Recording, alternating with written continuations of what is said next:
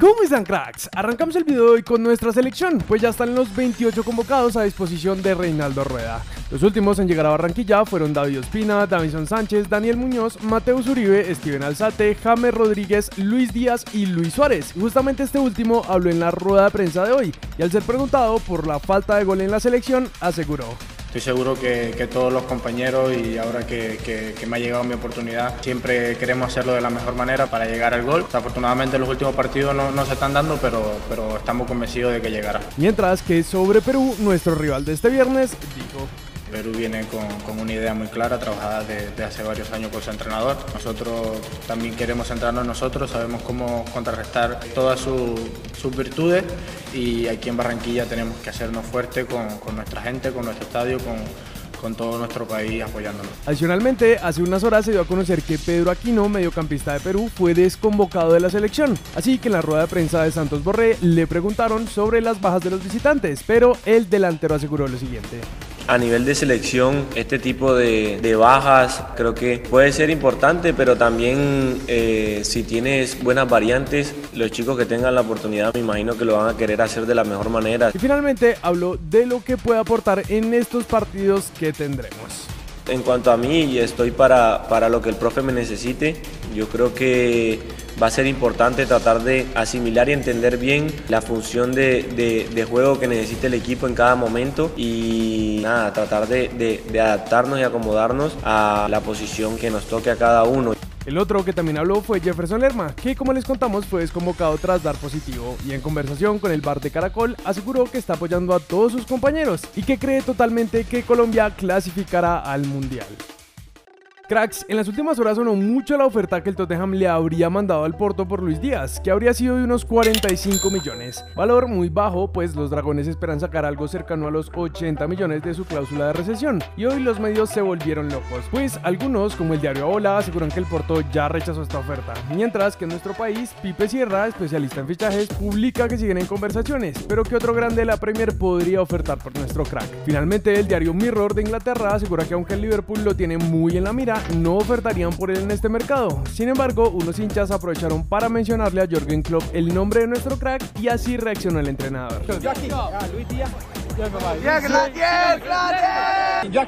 Luis Díaz. Luis Díaz.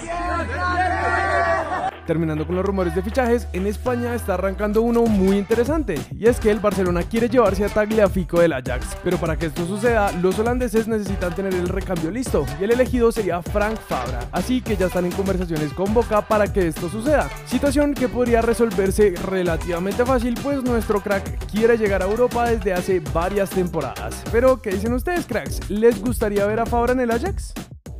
Antes de pasar con los resultados en nuestra liga, les contamos que la IFFHS o Federación Internacional de Historia y Estadística del Fútbol publicó el ranking de las mejores ligas en el 2021 y a comparación del año pasado subimos tres casillas, colocando la Liga Colombiana en el puesto número 11 y el cuarto entre los representantes de Conmebol. En cuanto a clubes, Nacional quedó en el puesto 39 y Junior y Tolima entraron en el top 100.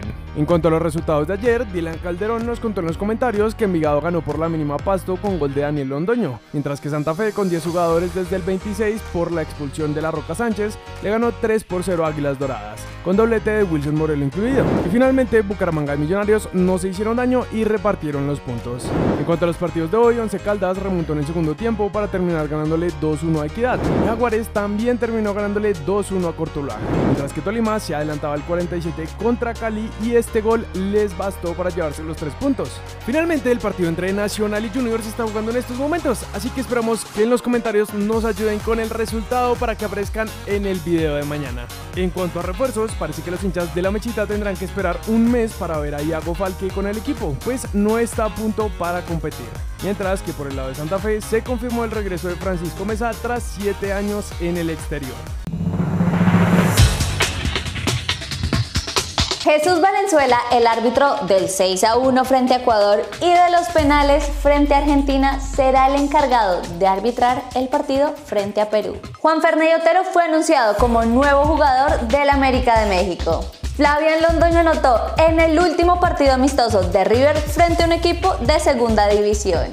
Duan Vergara tiene una rotura en los ligamentos y en los meniscos, por lo que se perderá el Mundial de Clubes podría estar por fuera de las canchas mínimo seis meses. Eso es todo por hoy, cracks. Recuerden suscribirse y activar las notificaciones.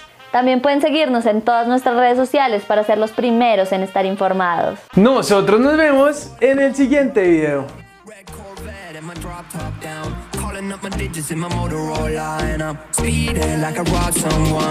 Falling and I'm a whip, yeah. Out in Fairfax, going hard in the pit, yeah. Yeah, I still ball on the pitch, yeah.